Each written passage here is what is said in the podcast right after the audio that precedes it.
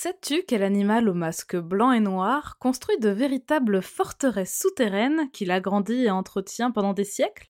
Aujourd'hui, on va parler du blaireau d'Europe, dans Bête de science.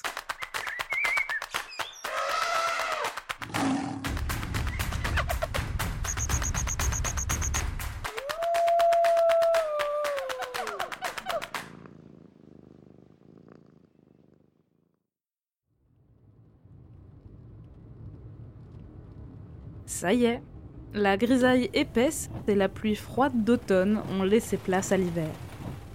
Même si les températures restent douces pour la saison, le givre s'invite le matin sur les pare-brises des voitures et les arbres sont tout nus, sans leurs feuilles.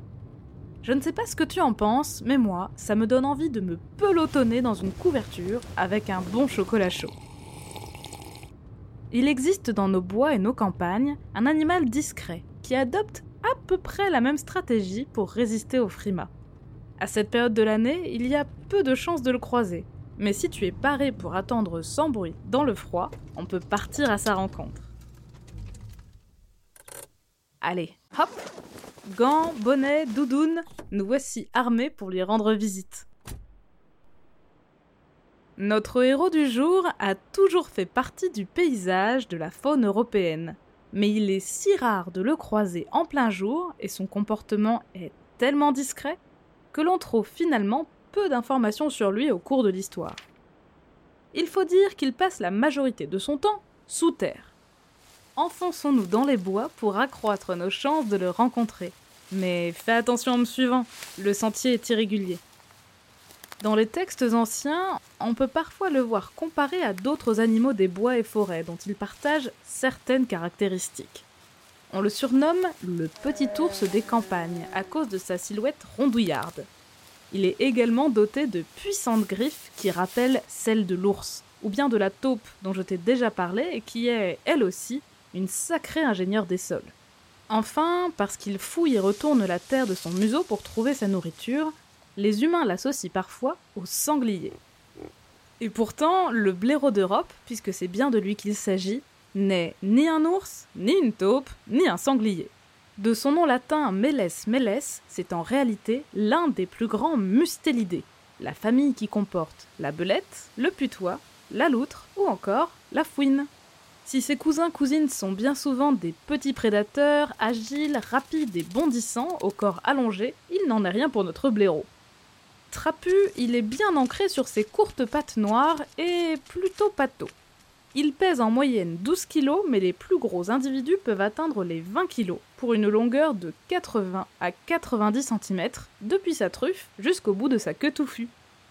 Son corps est massif, bien reconnaissable à son pelage gris argenté qui luit sous la lumière de la lune. Son masque de cambrioleur le rend très reconnaissable. Sa face toute blanche porte deux bandes noires qui partent de son museau, recouvrent ses yeux et ses oreilles, avant de se fondre dans le gris de son dos. On pense que cette drôle de peinture de guerre lui a valu son nom anglais de Badger. Le mot badge désignait l'écusson des chevaliers, bien visible, même de loin, terme que l'on utilise d'ailleurs toujours aujourd'hui en français pour désigner une étiquette plastifiée. Je parle, je parle, mais il vaut mieux se faire discret si l'on veut avoir une chance de le voir avant qu'il ne nous repère. Tu vois ce petit chemin dégagé qui tortille entre les arbres? C'est notre ami blaireau qui l'a tracé.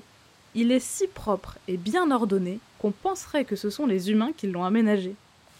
Nous ne sommes plus très loin de l'entrée principale du terrier. Pour éviter de nous faire repérer, il est essentiel de nous placer face à la brise, pour qu'elle emporte notre odeur au loin plutôt que vers l'entrée du terrier. Petite astuce, tu peux mouiller le bout de ton doigt pour sentir la direction du vent et ainsi te placer face à lui. Car si le blaireau n'a pas franchement une vue de lynx, il a l'ouïe fine et surtout, il a un super nez. Si l'on se place au mauvais endroit, il va nous sentir et refusera de sortir. Et s'il nous entend, aussi. Parlons moins fort et installons de quoi se cacher. Déplions la grande toile brune que j'ai amenée. Et maintenant, le plus compliqué, ça va être de se caler confortablement et de ne plus bouger. J'espère que tu as bien chaud. Le crépuscule est dans une heure, c'est notre meilleure chance d'apercevoir la famille Blaireau. Tiens d'ailleurs, regarde aux jumelles, Tu vois le trou sombre entre les racines de ce grand chêne? C'est l'entrée principale du terrier. On appelle gueule ces différents accès. La terre est aplatie, juste en contrebas, comme si elle avait été méticuleusement balayée, ce qui indique qu'il y a du passage régulier ici. Là-dessous, c'est tout un labyrinthe de galeries, de chambres et de couloirs qui plongent à plusieurs mètres sous le sol. Certaines sont des impasses, d'autres mènent à des chambres privatives, d'autres encore à des dortoirs où les membres de la famille se retrouvent et se tiennent chaud.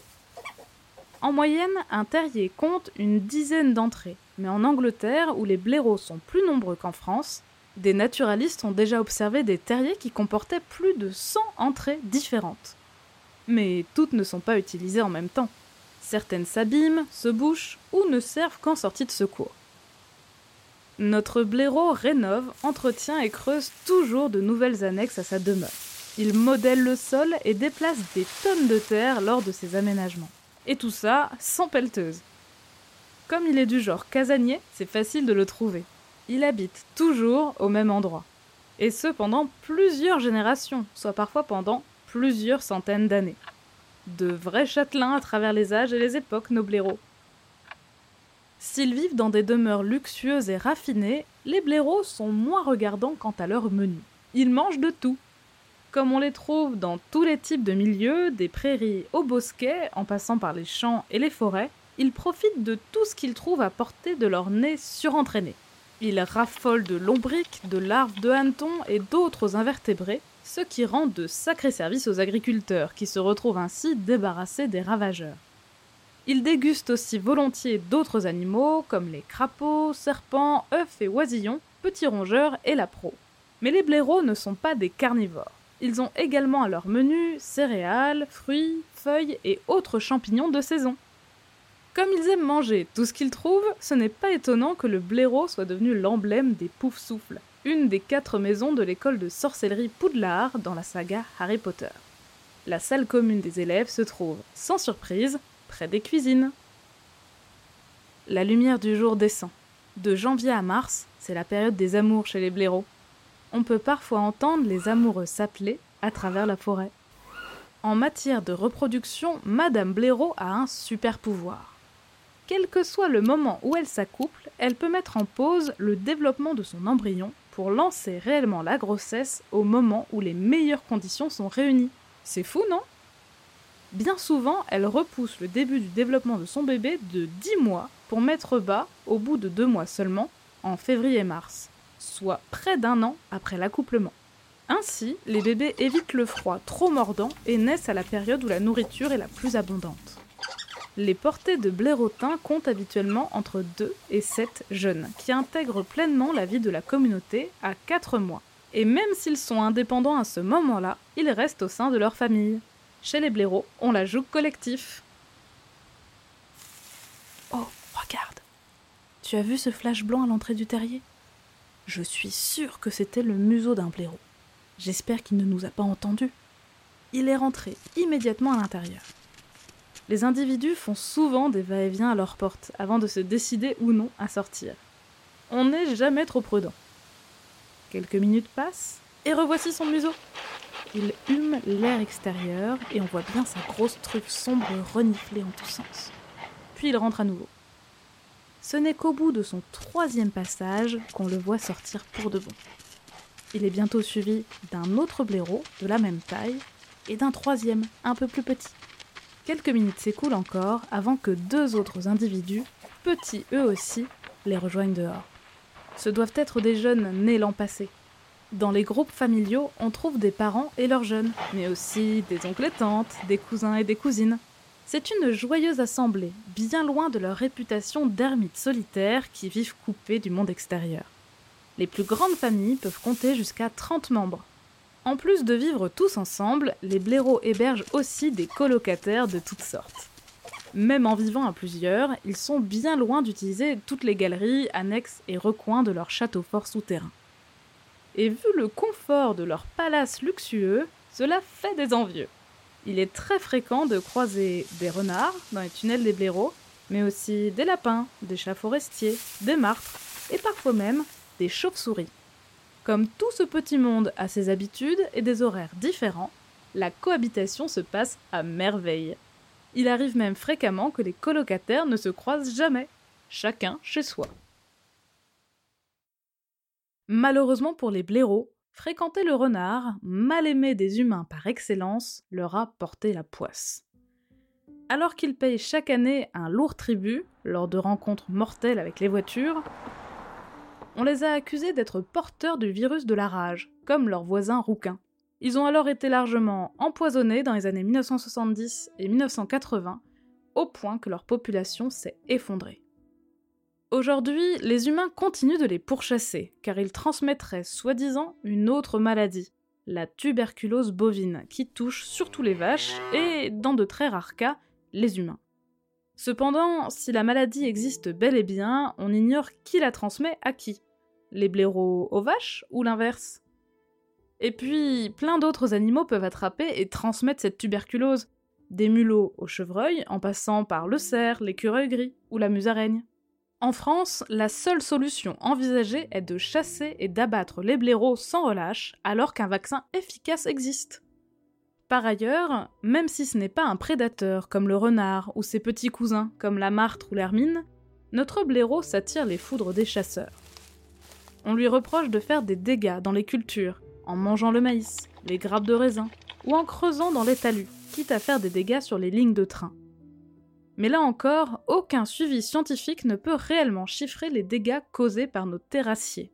Le Conseil scientifique du patrimoine naturel de la biodiversité, le CSPNB, a même déclaré en 2016 que les blaireaux ne sont pas en mesure de causer de graves dégâts aux récoltes, car ils ne se spécialisent pas dans un type de nourriture.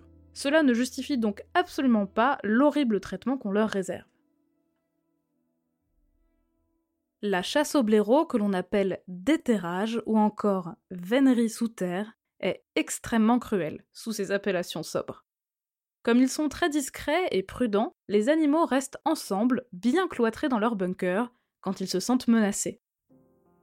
Les chasseurs envoient des chiens de petite taille, comme les teckels, qui se glissent dans leur galerie. Les pourchassent pour les épuiser et les pousser vers une sortie après des heures de stress moment auquel ils sont saisis par leurs poursuivants humains et mis à mort sans ménagement. C'est encore plus absurde quand on sait qu'aucune étude, aucun plan de comptage national ne peut donner une estimation précise de la population de blaireaux en France.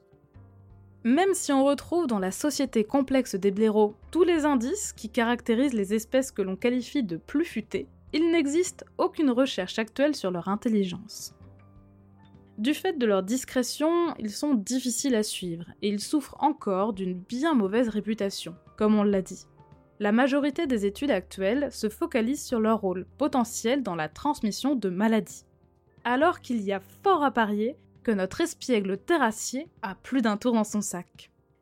Quand on voit ces animaux paisibles se renifler, jouer, se frotter gaiement à l'entrée de leur logis, il est difficile d'imaginer que l'on puisse uniquement les voir comme des nuisibles à éradiquer. Heureusement, notre petite famille semble pour l'heure à l'abri dans ce bosquet loin du monde. Seul le ululement de la chouette hulotte vient ponctuer leur quiétude. Alors que le plus petit blaireau se mordit les pieds et que les deux autres se lancent dans une joute intense, les deux plus gros animaux semblent décidés et partent chacun de leur côté sur des sentiers séparés pour chercher de quoi se rassasier. Bonne cueillette S'ils ont la réputation d'être pantouflards, les blaireaux ont en réalité tout compris à la vie.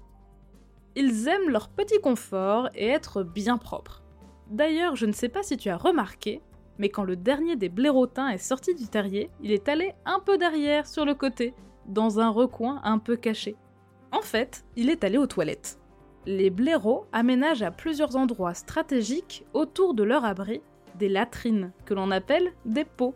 Chacun peut venir se soulager dans ces trous spécialement aménagés. Ils permettent également de délimiter leur territoire et de se signaler face aux autres familles de blaireaux environnantes.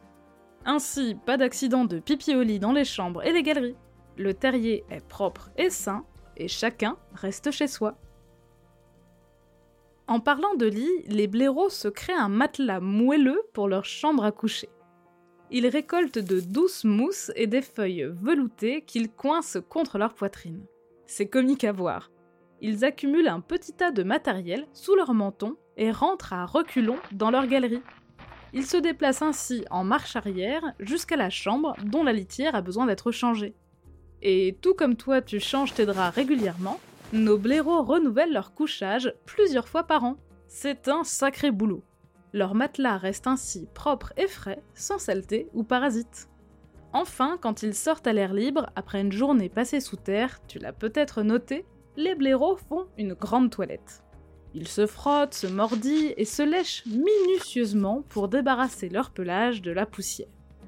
C'est très drôle de les voir se gratter vigoureusement avec leurs pattes arrière, assis sur leurs fesses, comme des ours auxquels ils ressemblent encore plus dans cette posture. Pas de doute, dans un coin tranquille, ça a l'air rudement chouette, la vie de blaireau. Allez, on récapitule. Le blaireau d'Europe est l'un des plus grands mustélidés de son continent d'habitat. Reconnaissable à ses deux grandes bandes noires sur les yeux qui contrastent avec le blanc de son museau, il trouve son bonheur dans des milieux très variés et mange tout ce que son super odorat l'aide à détecter. Les blaireaux vivent en clans familiaux de taille variable et ils aménagent année après année de véritables terriers forteresses aux multiples galeries et entrées. Discret, nocturne et peu connu, le blaireau s'attire tout de même les foudres des chasseurs qui lui reprochent des dégâts dans les cultures, des terrassements incommodes ou la transmission de maladies. Pourtant, aucune étude scientifique n'a été lancée jusqu'à présent pour réellement estimer les dégâts qu'ils causent ou même leur population actuelle. Extrêmement organisés et très portés sur l'hygiène, ils ont leur propre toilette et renouvellent leur matelas très régulièrement. Alors, pas si bête le blaireau? Merci d'avoir suivi cet épisode de Bête de Science. Si ce podcast te plaît, tu peux t'abonner pour découvrir de nouveaux épisodes toutes les deux semaines et en apprendre toujours plus sur la vie fascinante des animaux. Si tu nous suis sur Spotify ou Apple Podcast, tu peux même nous laisser 5 étoiles pour nous dire qu'on fait du bon travail, ou nous laisser un commentaire si tu veux qu'on parle d'une bestiole en particulier. A bientôt, jeune aventurière et jeune aventurier